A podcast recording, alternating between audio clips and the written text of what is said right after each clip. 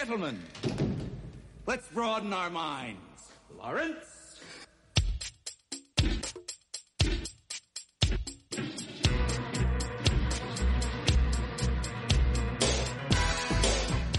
Hola, me llamo Rubén García y soy el hijo de la Mari. Hoy vamos a dedicar el programa a conocer la historia de la editorial Dos Bigotes.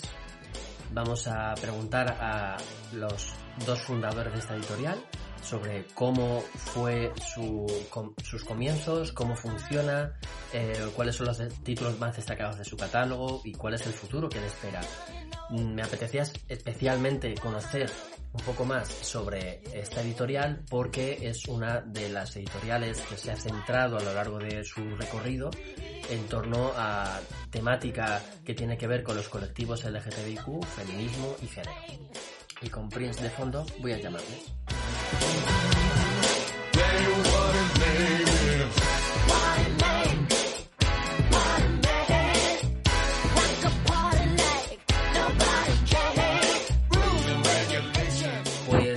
Estamos aquí con Gonzalo Izquierdo y Alberto Rodríguez, de Dos Bigotes, y también con Ricardo de Pascual, compañero, amigo, psicólogo. Y mm, hoy teníamos la oportunidad, además hoy estamos grabando esto, es día 31, día de la visibilidad trans. Y en concreto, em, me apetecía mogollón, y nos apetecía tanto a Ricardo como a mí, compartir este espacio con vosotros, porque mm, es verdad que han surgido eh, editoriales, librerías y diversos proyectos en torno a los colectivos LGTBIQ. Y uno de los que nos ha destacado mucho es Dos Bigotes, que lo protagonizáis vosotros.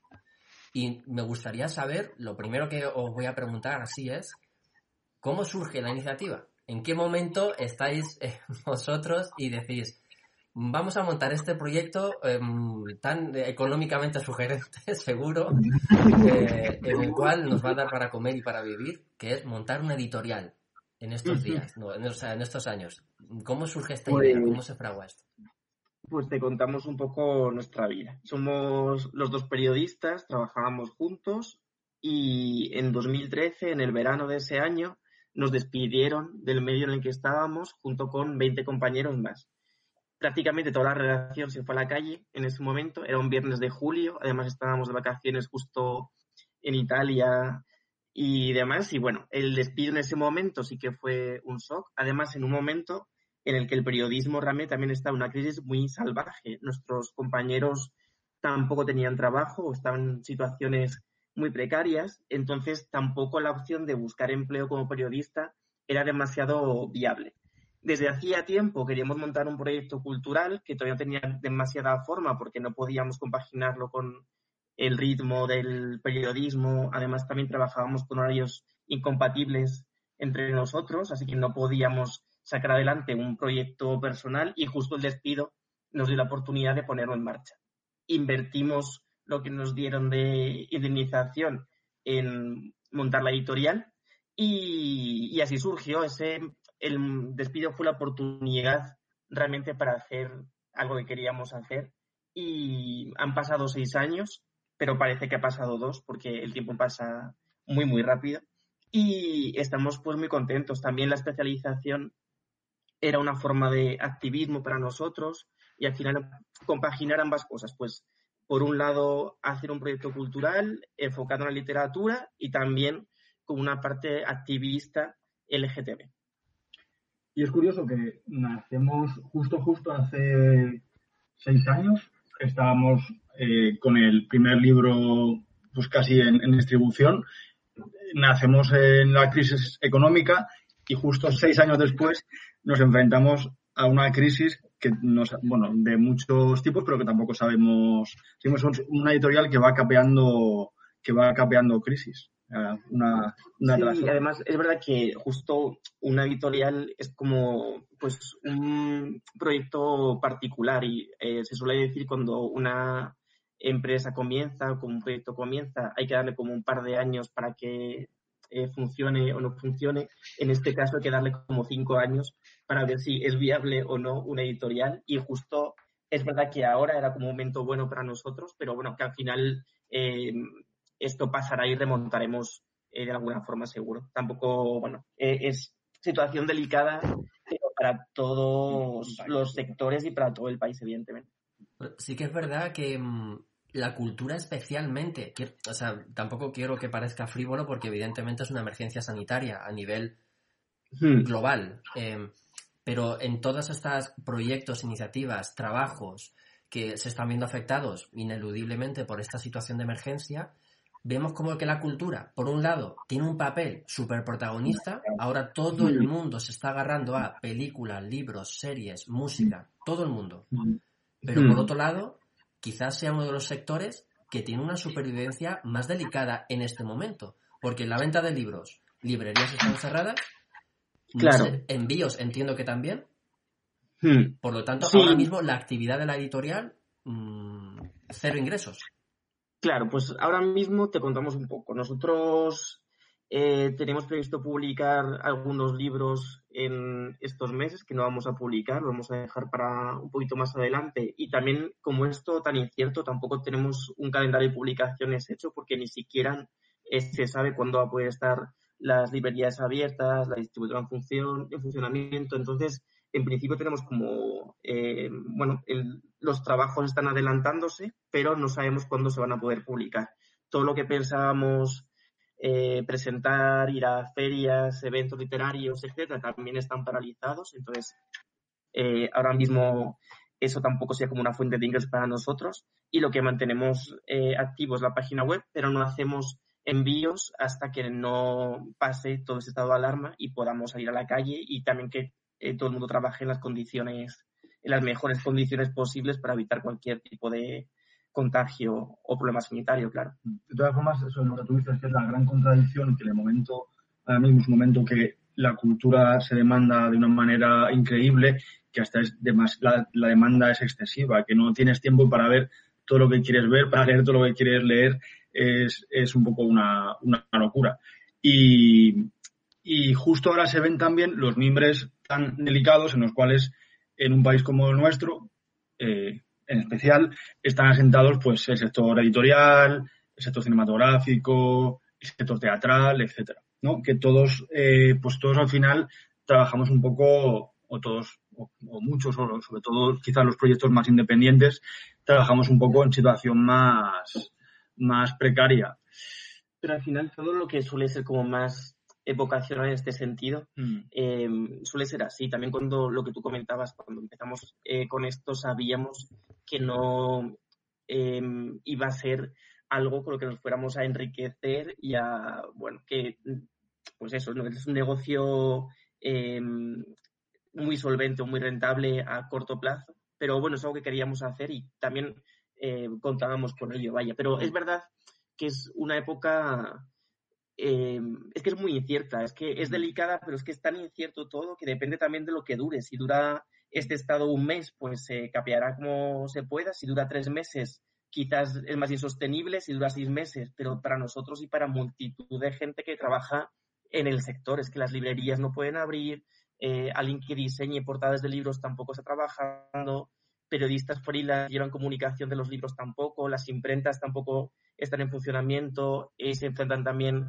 a despidos, a ERTES, la distribuidora. Es que al final es mucha, mucha gente que también depende de, de que todo funcione con normalidad. Entonces, es verdad que, bueno, em, es difícil y se irá viendo. De momento yo creo que la gente que estamos hablando, eh, nadie puede aventurar nada ni adelantar cómo puede ser em, después del coronavirus la situación. Así que en principio somos optimistas. Esto es como, bueno, vamos viendo día a día y cada semana a semana como también las, eh, no sé, prohibiciones o medidas del gobierno son diferentes y se van cambiando un poco sobre la marcha o como vaya evolucionando el tema, en principio es que no podemos tampoco aventurar nada. Pero bueno, sí, también imagino que esto nos hará darnos cuenta de lo importante que es la cultura en general y sí que a lo mejor esto sirve para cambiar muchas cosas, tanto personalmente como de forma de ver el mundo o de forma de, eh, no sé, socializarse o, o enfrentarse a situaciones también más complejas y a lo mejor sí que realmente eh, después de esto la gente va en más al cine, al teatro, a las librerías y consume productos culturales porque piensan que realmente eso les va a ayudar en su día a día más que otras cosas. Entonces, bueno, tenemos que, esperar y ver un poco también lo que sucede en general, claro. Sí, desde luego. No podemos anticipar porque el grado de incertidumbre al cual nos enfrentamos es enorme eh, Mm. y, de, y de gran desconocimiento. Y bueno, uno quiere pensar que eh, como en ciertas esferas hay conocimiento y control y suficiente previsión, pero es verdad que parece que a nivel global eh, nos ha pillado con el pie cambiado. No había mecanismos suficientes como para prevenir y capacidad de reacción, porque estamos viendo cómo están reaccionando otros países y es como cometiendo otra vez los mismos errores y demás. Y me gustaba lo que señalabais de, me gustaba, entendedme, como muy certero. Esto ha hecho poner en evidencia una serie de, carencias que tenía todo el sistema cultural eh, en España. Eh, cine, música, eh, literatura, todo tipo de proyectos que ahora mismo han echado el candado con una Mm. previsión muy incierta de cuándo volverán, cuándo podrán volver a, no sé, eh, vender libros, juntarse gente para ver una exposición o tener una charla, un concierto, teatro, cine. Mm, Mm. ¿Cuántos meses Claro, estamos hablando? No tengo ni idea. Esto es un poco utópico, pero quizás, como, a ver, eh, hay sectores que es evidente desde el desconocimiento que hay que revisar, es decir, el sector sanitario, bueno, eh, que, os voy a contar, es, es imposible, insostenible que se quede como está. Eh, esto quizás también estaría bien que fuera una oportunidad para arreglar las cosas del sector cultural que dices, ostras, si hay una crisis de este tipo tan terrible, ¿qué otros canales, qué otras vías? Ahora mismo todos hay un poco de sensación, un poco de estamos haciendo cosas sobre la marcha, ¿no?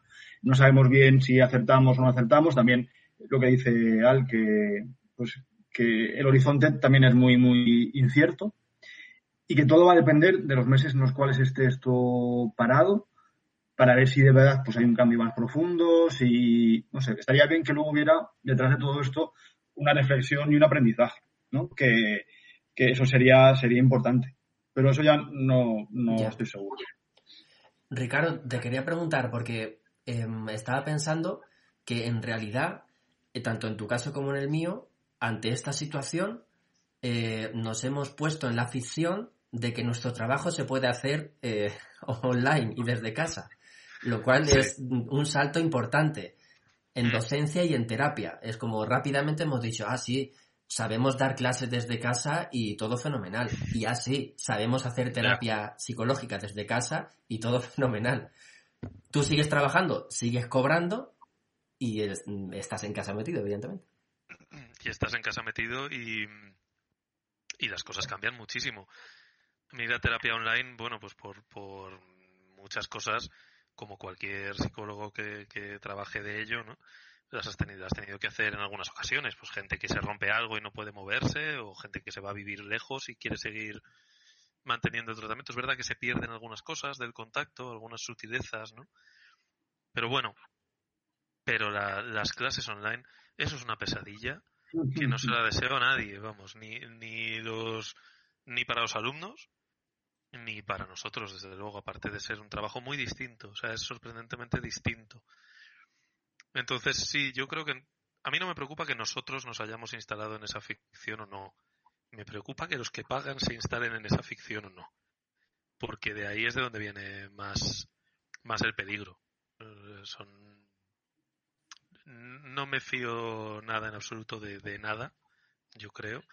Antes estaba diciendo, estaban diciendo tanto Gonzalo como el que, que pues esta idea, ¿no? De que luego tendría que haber una reflexión, tal. Yo estoy de acuerdo en que tendría que haber una reflexión.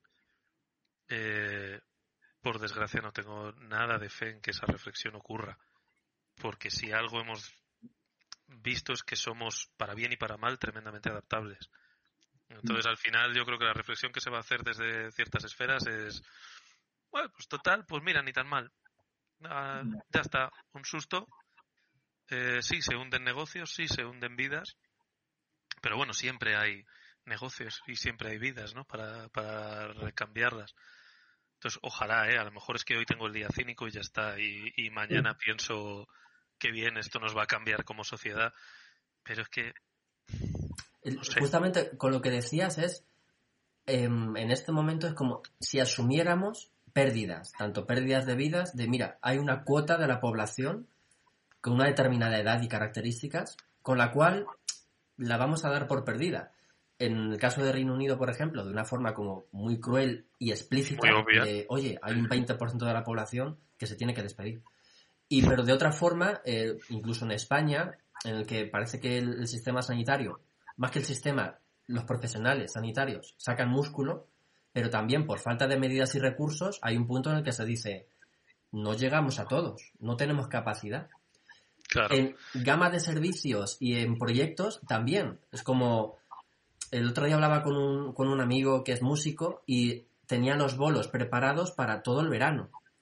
Desde ya, desde Semana Santa y desde antes de Semana Santa, porque ya- en cuanto empieza a hacer buen tiempo, actuaciones en fiestas populares, en locales, en todo tipo de, de sitios que se preparan y él va instala su, su sonido y prepara su sonido para él y para otros grupos. Como me están cancelando y yo no sé si en verano voy a trabajar, porque a nivel de hoteles, la gente, la, la movilidad que pueda tener, no tengo ni idea. Es como, le damos por perdido, es como si su actividad económica o su proyecto va a ser una baja, mm, no sé si necesaria, pero al menos que así no la vamos a comer con, con una normalidad Es- pasmosa.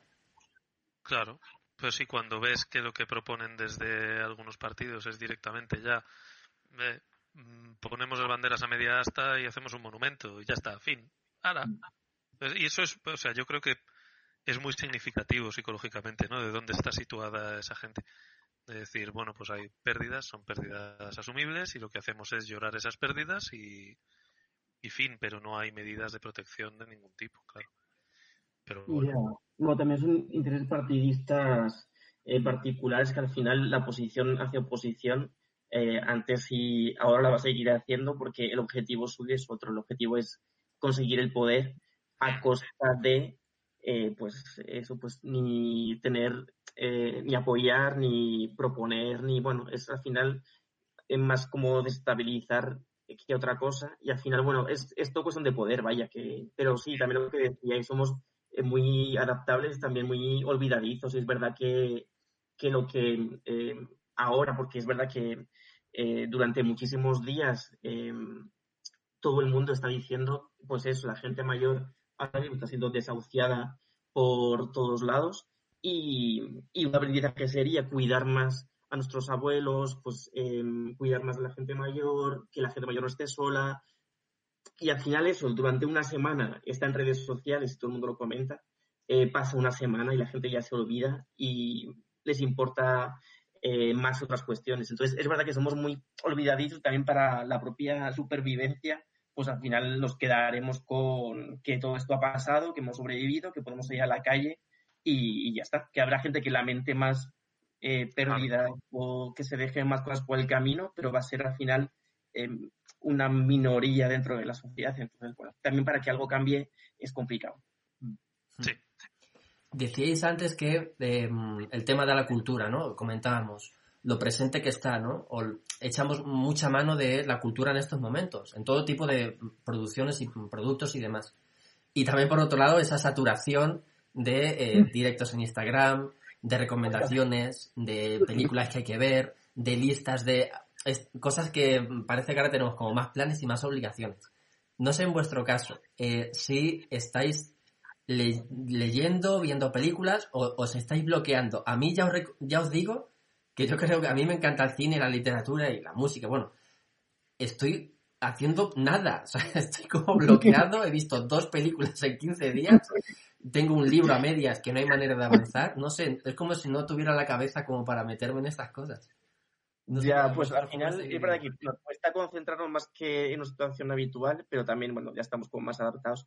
Pero es verdad que mantenemos una cierta rutina parecida a la que teníamos antes. Al final, pues tenemos un horario de trabajo que puede ser de 9 a 7 eh, más menos, que hay días que más, otros días podemos terminar un poquito antes, pero más o menos seguimos trabajando eh, pues casi todo el día. Porque al final es verdad que aunque no tengamos fecha de publicación de libros, pero estamos haciendo todo como si fuéramos a publicar en mayo. Que a lo mejor publicamos en mayo y publicamos en junio, pues en junio. Si no en octubre, en octubre. Pero de momento ya ir como eh, adelantando todo lo que tenemos pendiente y también leyendo más eh, cosas atrasadas, sacando trabajo adelante, que sí que nos viene bien esta época para eso, pero al final trabajamos de una forma habitual.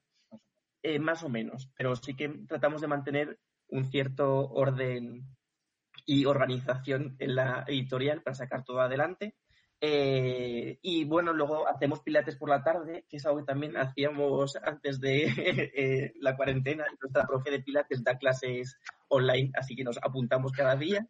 Y, y, luego al final, pues sí, siempre después de cenar vemos una peli o una serie y con ello seguimos, la verdad. Nuestra rutina en el día a día no ha cambiado tanto. Por al final salíamos a la calle para comprar tal, pero bueno, hacemos como eh, salidas más eh, esporádicas, pero bueno, al final mantenemos cierta rutina. Mm, yo lo único que he conseguido un poco conseguir concentrarme algo más cuando he dejado de, intentar informarme.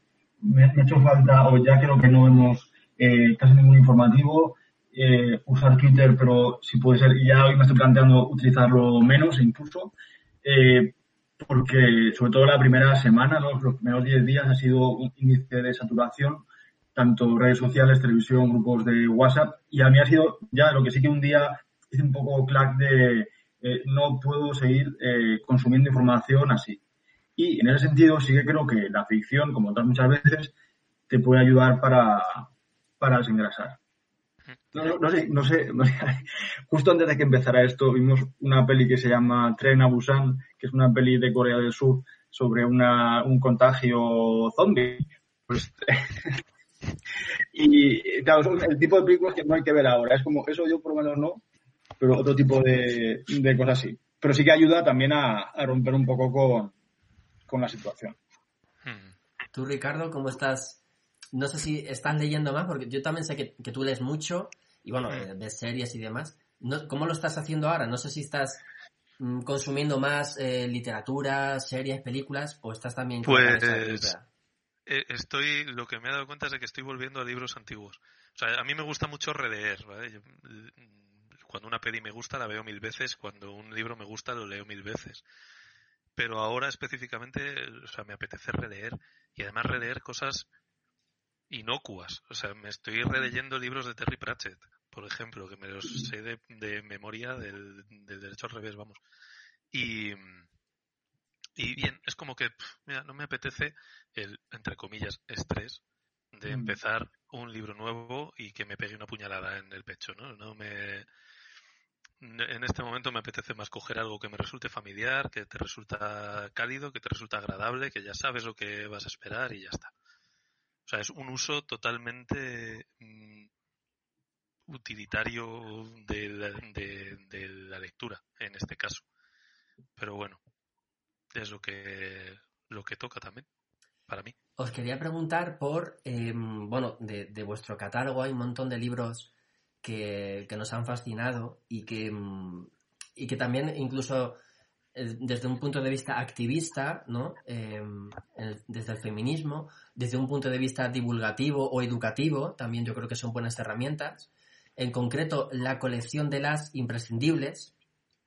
Em, me está resultando mm, que los tres libros que, que habéis sacado eh, de Silvia López me están resultando como herramientas em, muy útiles, muy llevaderas, muy, no voy a decir sencillas, aunque en parte lo es, porque parten de textos en cierta manera pesados y que para un gran público pueden ser inaccesibles. Y yo creo que el trabajo de Silvia es en, el traducirlo, incluso en un formato como físicamente, como muy agradable, muy atractivo, muy de andar por casa y quizá poder difundir un mensaje y un contenido súper válido hoy día de una forma muy diferente. ¿Cómo surge este, este proyecto? ¿Cómo surgió la colección?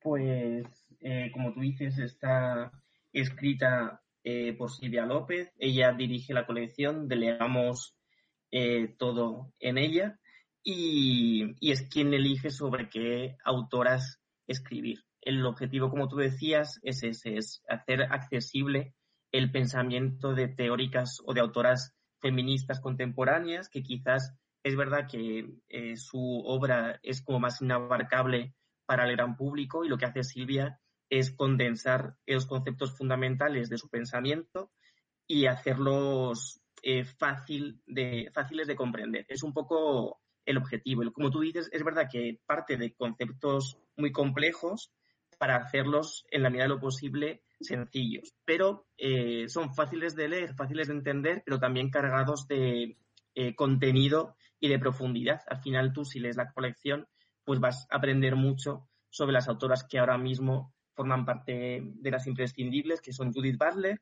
que fue el primer volumen que sacamos, Kate Millett, que fue el segundo, y Simone de Beauvoir, que fue el tercero. Tenemos previsto sacar un cuarto volumen de las imprescindibles antes de verano. Al final lo vamos a dejar para el mes de septiembre-octubre y, trata del ecofeminismo y Bandana Siva, que es la cuarta autora sobre la que Silvia va a escribir.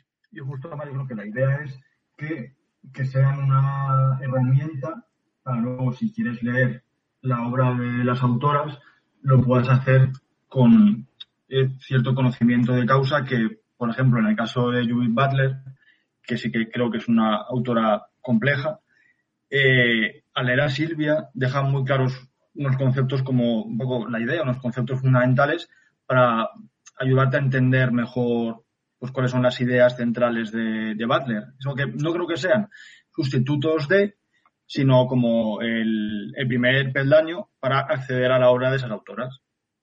Y ahora justo, eh, cuando leímos el libro sobre Simón de Beauvoir, pues tendrá muchas ganas de leer el segundo sexo. Pues mira, justo ahora es un buen momento, pues ahora tenemos tiempo para, para leer un libro así de, de, ese, de ese volumen.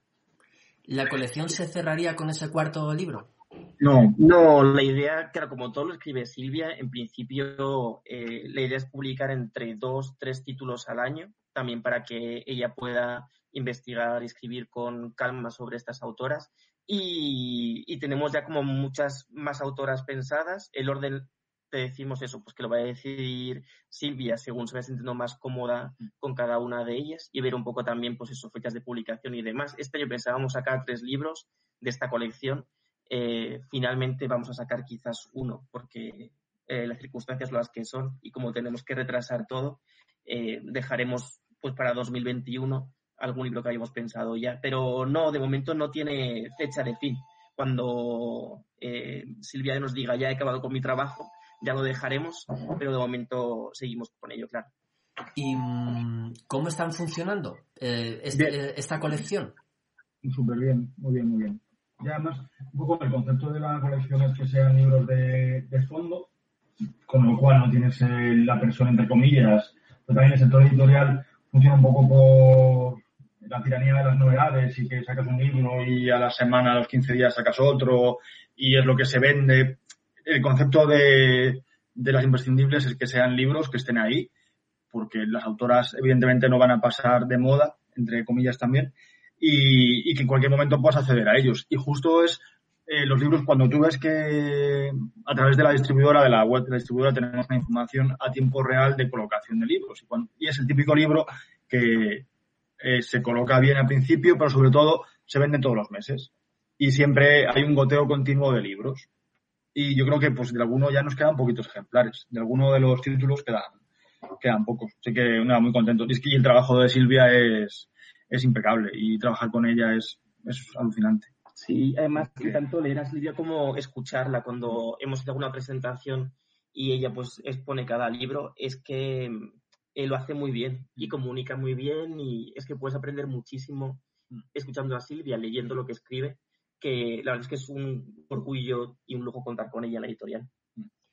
Mm, a mí, desde fuera, o sea, os agradezco muchísimo la labor, ¿no? Porque eh, como, como usuario, como lector, pero también, como os decía, creo que hace accesible unos discursos válidos y muy potentes a gente que quizá, pues, por diversas condiciones y circunstancias, pues no tiene la capacidad de poder acceder, como decíamos, al libro de em, Judith Butler, al libro de Simone de Beauvoir.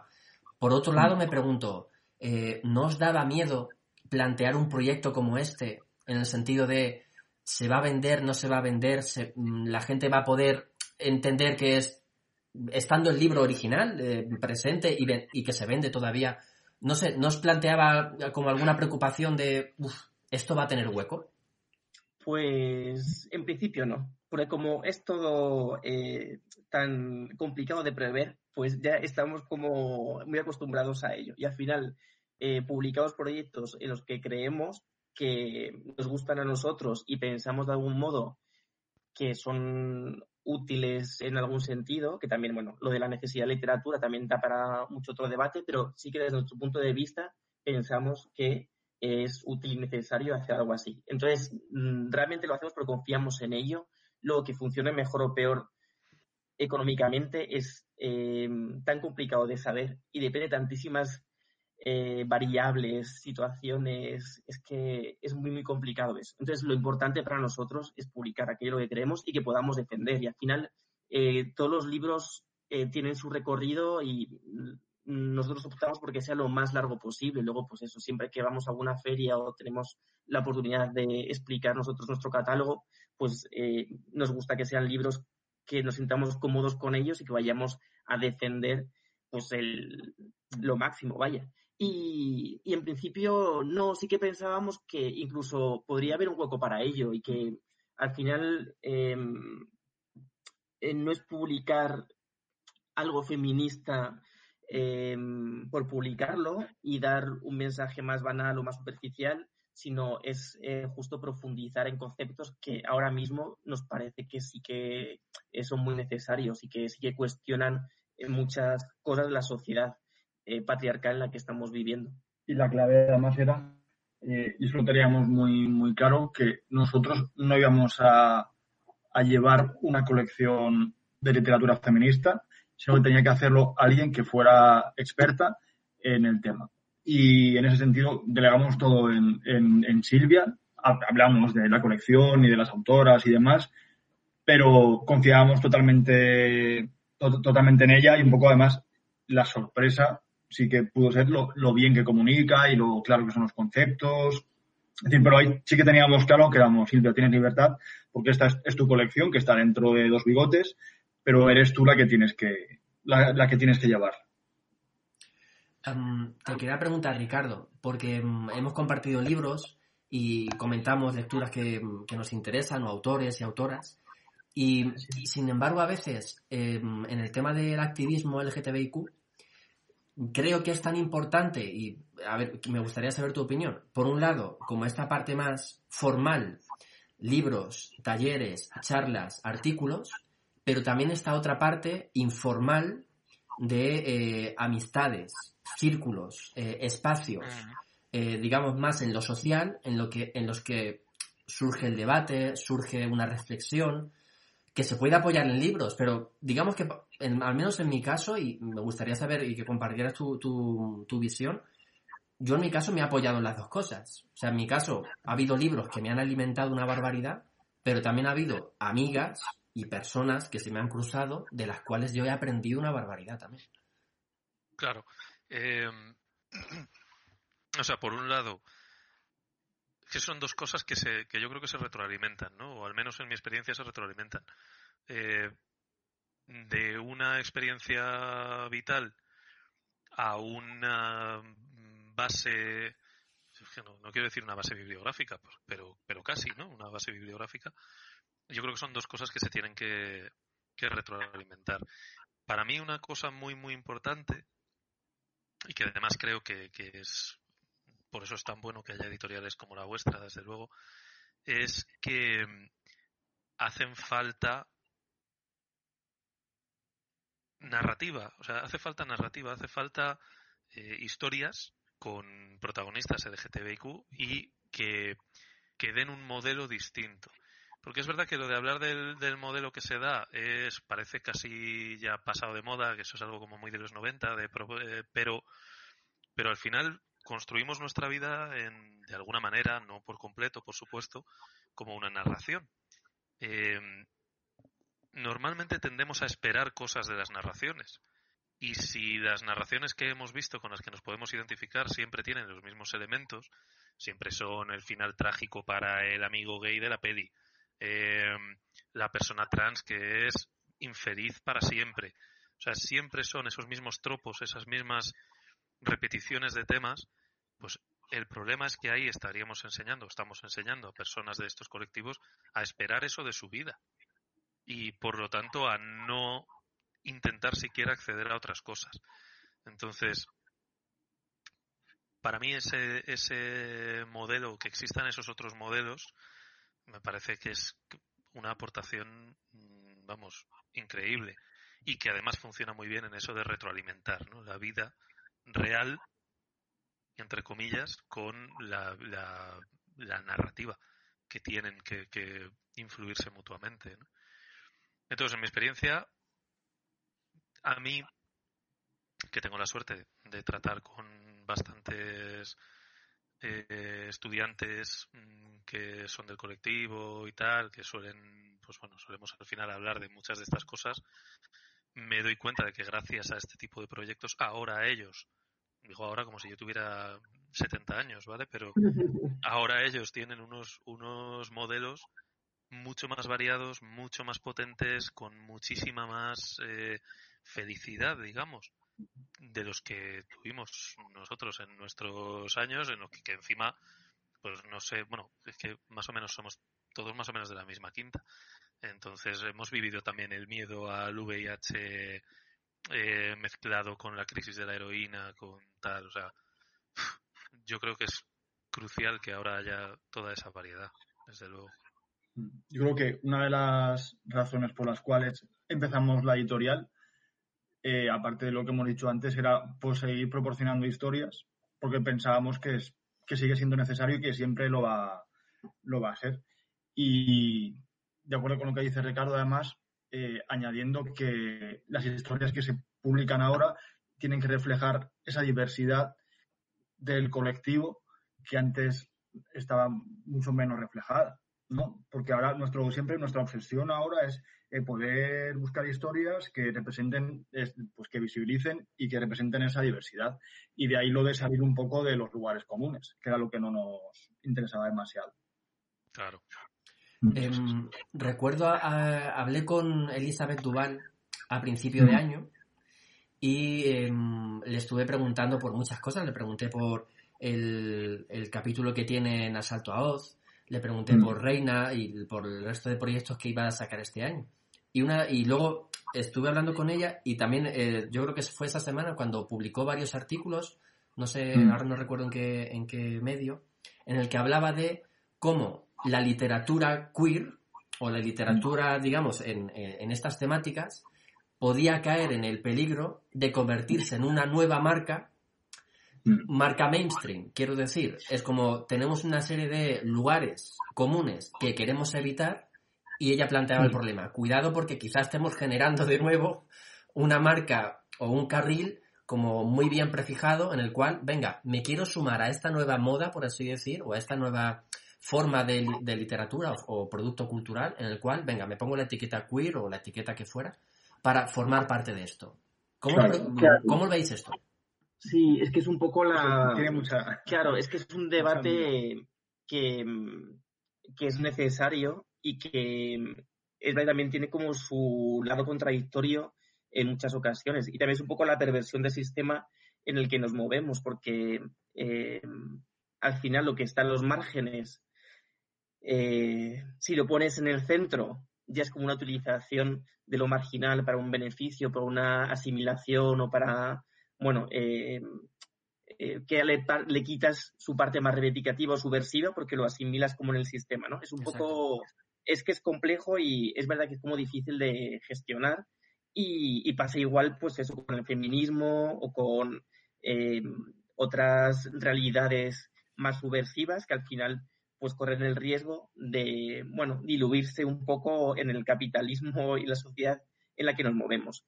Eh, ¿Cómo lo gestionamos eso nosotros? Pues con bastante cuidado. Somos una editorial pequeña con eh, nuestras limitaciones, eh, intentamos ser lo más honestos que podemos en todo lo que hacemos, aunque a veces nos equivoquemos o bueno, aprendamos un poco día a día sobre cómo llevar la editorial, pero intentamos ser lo más sinceros posibles. Nuestra intención y el objetivo desde siempre ha sido visibilizar una realidad, no lucrarnos con ella, sino que eh, lo que queríamos era pues dar referentes aportar eh, nuevas historias, nuevas vidas, nuevas realidades que reflejen la diversidad de un colectivo muy diverso que pensábamos que sí que podía ser interesante hacerlo en la literatura y a través de los libros. Em, y nuestro objetivo es ese. Es verdad que eh, vendemos libros, entonces al final mm, estamos viviendo de vender historias vinculadas al colectivo LGTBI y con una etiqueta que puede ser eh, queer en su más amplia extensión de la palabra. Y es verdad que es, eh, pues es un debate que sí que tiene que estar sobre la mesa para no olvidar de dónde venimos y a dónde queremos ir. ¿no?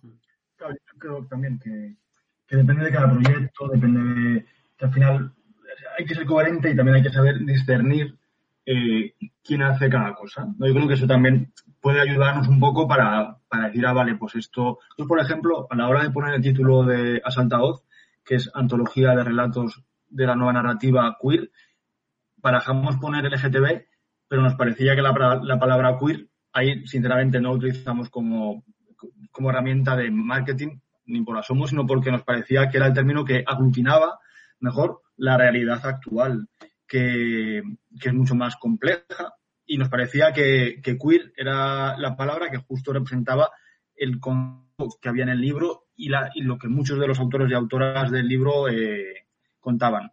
Eh, pero eso, es un tema es un, es un, tema complejo y al final sí que Elizabeth decía que, que ella abogaba también porque editoriales grandes, como que lo queer no se quedara en editoriales independientes, sino que fuera editoriales grandes. Yo eso me parece genial.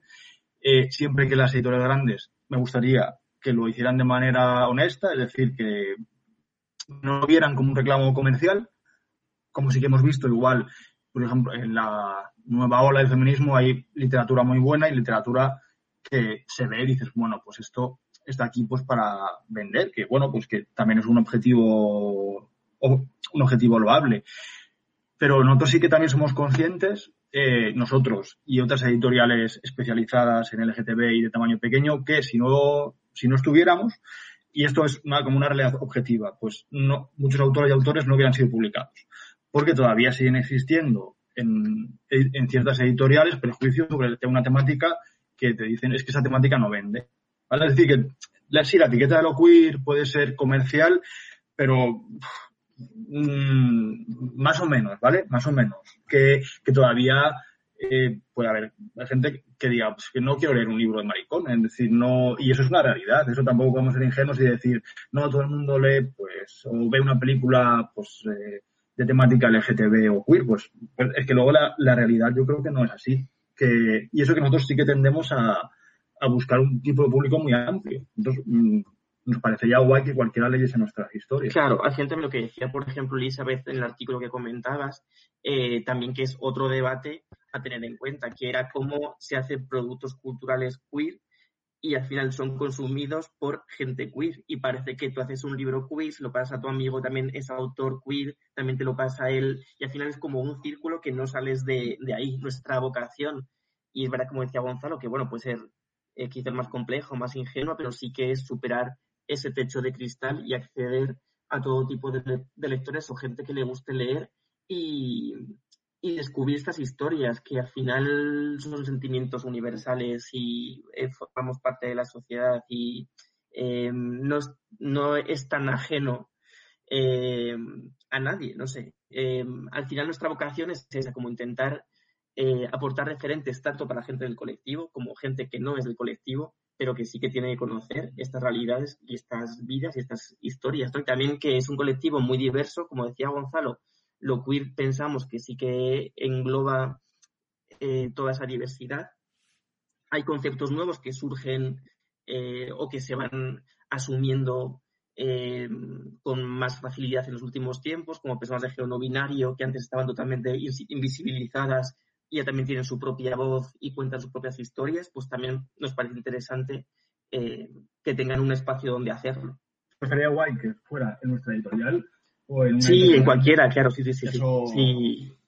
sí. nosotros partimos de la especialización porque realmente creemos en ella mm. y que también es un poco eh, también lo de la contradicción de la etiqueta, si la etiqueta es algo bueno o no, pero bueno, al final lo que decíamos antes, pensamos que mientras seamos honestos y sinceros con lo que estamos haciendo, pensamos que puede funcionar bien y que intentamos que no haya equívocos con eso, vaya, que, y al final pues de lo que contamos desde el principio, el sector editorial es un sector eh, precario para la mayoría de eslabones que trabajan en él, eh, sobre todo para los autores, que es muy difícil que un autor pueda vivir exclusivamente escribiendo libros o pues eso, eres un bestseller que hay como tres en España, o si no es muy complicado que un autor pueda vivir de esto. Pues al final todos los eslabones son, eh, pues eso, están, son delicados y son frágiles y, y justo lo que hay que hacer es, eh, pues eso, ser eh, sinceros y, no estamos aquí para enriquecernos, sino para ofrecer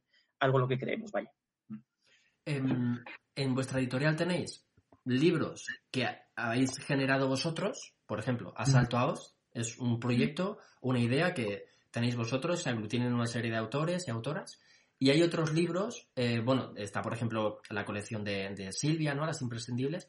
Y también hay libros que traducís. Es decir, un libro que existe en, en, inglés, por ejemplo, y que vosotros aquí publicáis la, la traducción al español. Este es el caso, eh, si no me equivoco, de Identidad Borrada. Sí, sí, justo al final, ahora mismo más o menos la mitad del catálogo son traducciones y la mitad son de autores que escriben en castellano. Eh, más o menos. Hay menos traducciones, pero casi está a la par. Tenemos publicados 51 libros y como 20 y algo son traducciones. Pues también nos interesaba justo eh, pues eso, eh, publicar en España obras que habían ya sido publicadas en otros idiomas. Y Entidad Borrada es una propuesta que nos llegó por parte de dos traductores, que son Bruno Álvarez Herrero y José Monserrat Vicente.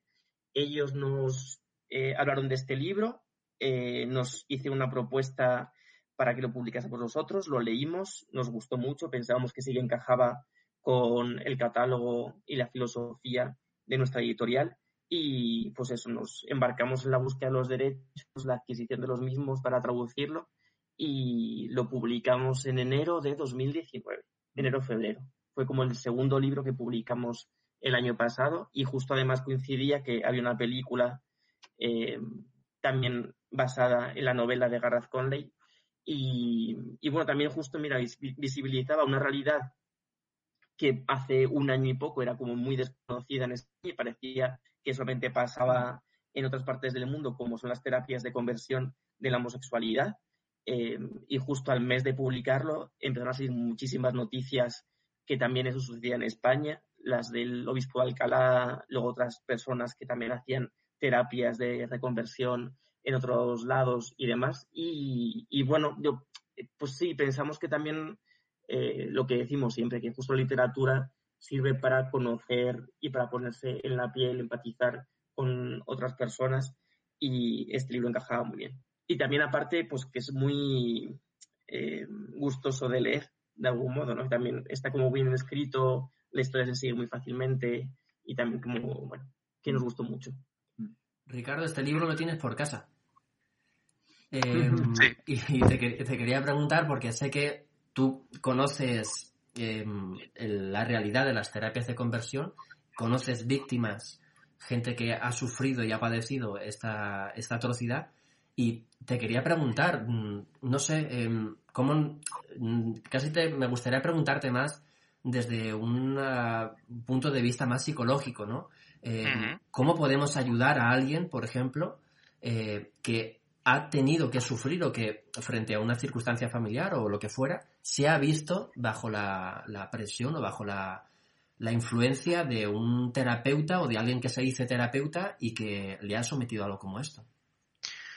Pues mira, yo creo que lo más eh, doloroso en esos casos, al menos que lo que yo he visto, es cómo se pierde lo que muchas otras personas dan por sentado, ¿no? que es esto cuando hemos hablado de privilegio y demás, pues muchas veces consiste precisamente en esto, que es el tener una red de apoyo cercana que te, te quiere o te apoya, valga la redundancia, eh, incondicionalmente, ¿no? que es algo que muchos tenemos, mm, pero que mucha otra gente no.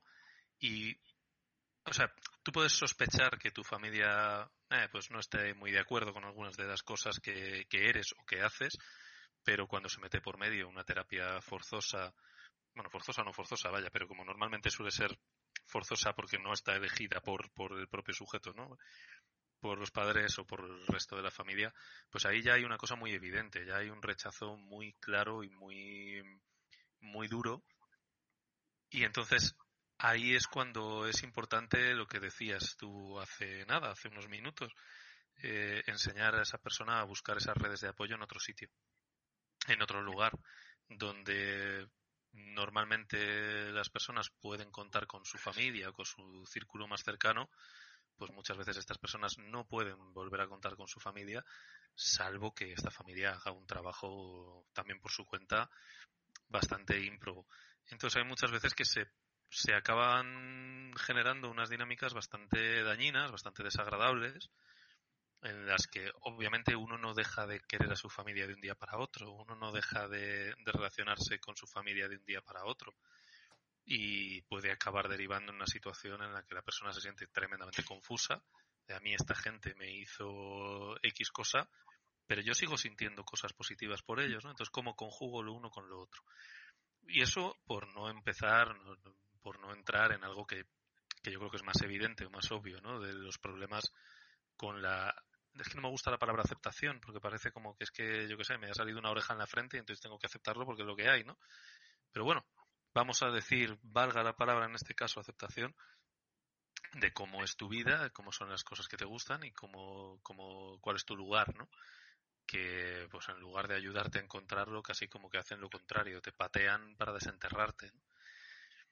Entonces, yo creo también que es, muy necesario que se hable de esas cosas porque hay muchos, muchos terapeutas que hacen este tipo de, terapia sin darle demasiado bombo, sin salir en ninguna parte, porque todos conocemos el caso típico, ¿no? O sea, los casos típicos, como la tía esta que se anunciaba en Grinder, que me acuerdo ahora cómo se llamaba, Elena, no sé qué, mm. que, bueno, pues es un caso muy mediático. Pero yo estoy convencido de que hay muchísima, muchísima gente más a la que, pues eso, le traen a un niño de 18 años que es que le veo como que está confuso con su sexualidad. Y sí puedes estar confuso, efectivamente, y las etiquetas tienen meramente un valor político, no tienen, o sea, no puede encerrarse en una etiqueta todo lo que una persona es o siente eh, en este ámbito, ¿no? Pero que yo estoy seguro de que hay muchísimos terapeutas que se avienen a según qué cosas, a intentar modificar eh, cosas que, realmente no ya porque sean o no sean inmodificables, sino porque aunque lo fueran, el precio a pagar es muy alto.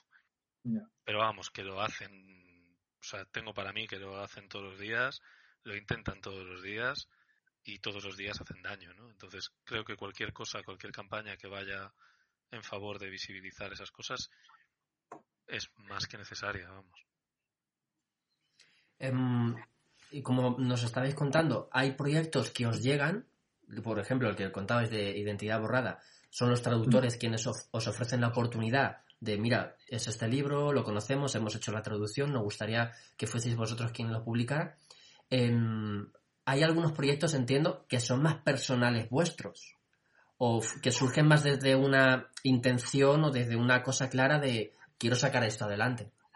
Sí, un poco están como las vías las vías de publicación son manuscritos, que ahora está cerrado el plazo, pero sí que tenemos, hemos publicado libros que nos han llegado de, por esta vía, eh, traducciones eh, que te llegan a través de traductores, pero también otros libros publicados en otros países que investigamos y que nos gustan y que, y que buscamos la manera de, de publicarlos. También están, como tú comentabas, los proyectos como Altavoz, u otras antologías que hemos montado desde, desde cero. Mm, justo el primer libro que mm. le comenzamos Dos Bigotes en 2014 fue El armario de acero, que reúne a una veintena de autores y autoras rusos contemporáneos que, justo queríamos eso, ver cómo autores de Rusia abordaban la realidad LGTB desde un contexto y una posición tan adversa como es la Rusia de Putin, en un momento además en el que hacía meses que se habían promulgado las leyes contra la propaganda homosexual y el colectivo estaba totalmente perseguido y no se podría difundir eh, ningún tipo de obra de estos autores. Entonces queríamos ver la forma de escribir y un poco las inquietudes eh, que tenían este tipo de autores y autoras pertenecientes a este colectivo y fue un proyecto que partió de cero. Eh, comenzamos en septiembre de 2013 cuando decidimos qué queríamos hacer con nuestra vida. Eh, comenzamos a moverlo en aquel momento y finalmente se publicó en abril de 2014, que justo pues ese día es como el inicio real de la editorial, pero justo sí fue eso, pues un proyecto propio. También es como la línea más activista de la editorial, quizás, ¿no? De denunciar un poco la realidad de países eh, que son tradicionalmente homófobos o con leyes que persiguen y criminalizan al colectivo. Entiendo que vuestra labor em, eh, tiene una parte de, literatura, ¿no? De eh, querer productos Mm, que estén muy bien cuidados, que tengan calidad, que lleguen a, a, un público determinado o quizá que lleguen a un, amplio público, pero también entiendo que tiene que haber una parte, de alguna manera, de aprendizaje vuestro, porque viendo vuestro catálogo, eh, son libros que han pasado por vuestras manos y quizá han, han sido libros o historias o realidades que desconocíais o que conocíais, pero no con esa profundidad. Entiendo que está siendo también un viaje importante para vosotros. Los que, y eso más, al final hemos un poco empezado a disfrutar del trabajo de la editorial. Cuando hemos podido despegarnos un poco y ver con un poco de, perspectiva. Eh, porque al principio era mucho esfuerzo, mucho trabajo, no teníamos fines de semana, no teníamos horas al día suficientes para sacar todo el, todo el trabajo y publicábamos menos. Cuando tuvimos ya, eh, pasó un poco el tiempo y tuvimos más distancia, al final, y siempre decimos, que esto es una aventura, que lo que estamos aprendiendo en estos, por ahora, seis años, eh, no lo hubiéramos aprendido de ninguna otra manera, tanto lo que hemos leído como la gente que hemos conocido, como los países a los que hemos viajado, eh, todo hace que los, en cierto modo, los más beneficiados de manera personal seamos nosotros como experiencia, más allá de pues que si vendes más, que si vendes menos, más allá de las cosas prácticas, eh, es una experiencia muy, muy bonita y, de ahí lo de que la especialización en nuestro caso nos marca mucho porque trabajamos con un material que no podía ser otro, no sé, que no tiene, para nosotros mm, poder trabajar con libros sobre el colectivo, eh, es que ahora mismo yo creo que no, no, no podríamos publicar otro tipo de, libros. Porque es un proyecto muy personal en el cual está, eh, nuestra implicación es muy, muy grande con lo que se cuenta y con cómo se cuenta y pues eso, pues hemos aprendido feminismo, hemos aprendido de la realidad en Rusia, de la realidad LGTB en África, eh, muchísimas cosas, mucho, mucho. Y, y, que nos quede mucho después de este parón, que nos quede mucho por aprender. Mm, os quería preguntar ya, para ir terminando, como os decía, hoy es día 31, día de la visibilidad trans.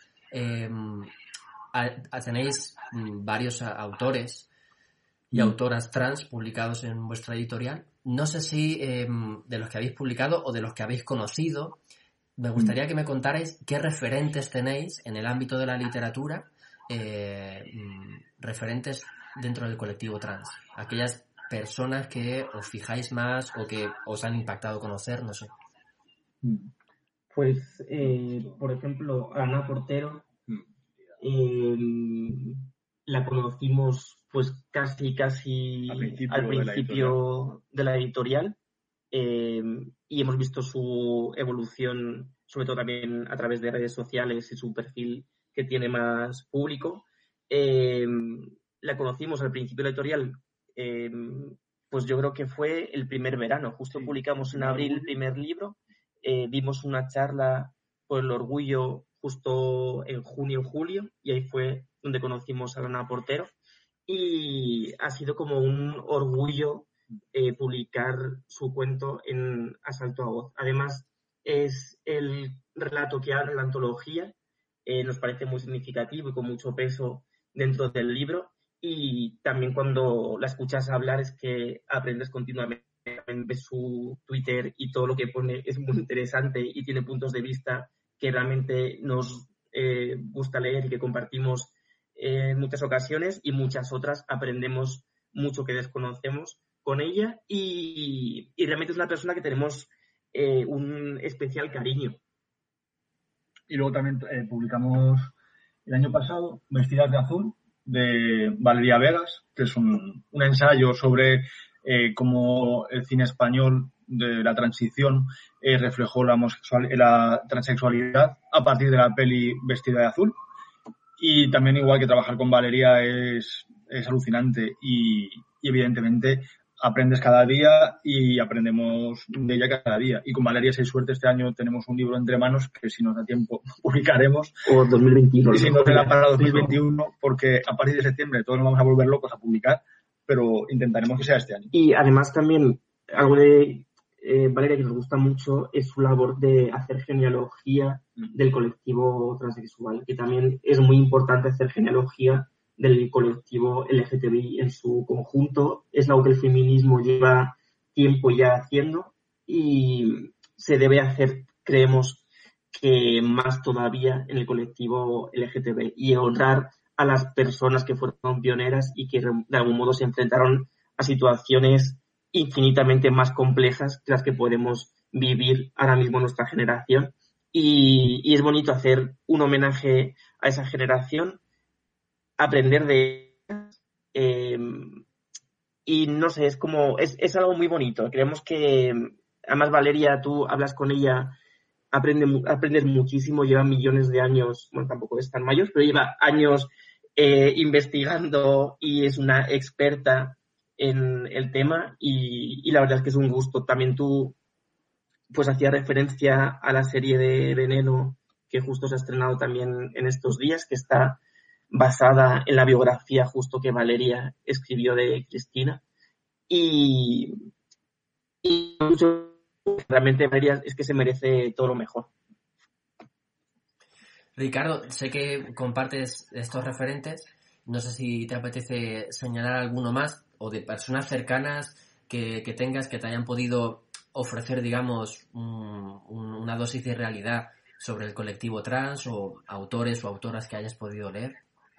Pues mira, la verdad es que eh, yo tengo la sensación de que donde más aprendo de esto es en Twitter, pero porque, o sea, no todos tenemos cerca a personas que representen a todas las siglas del colectivo.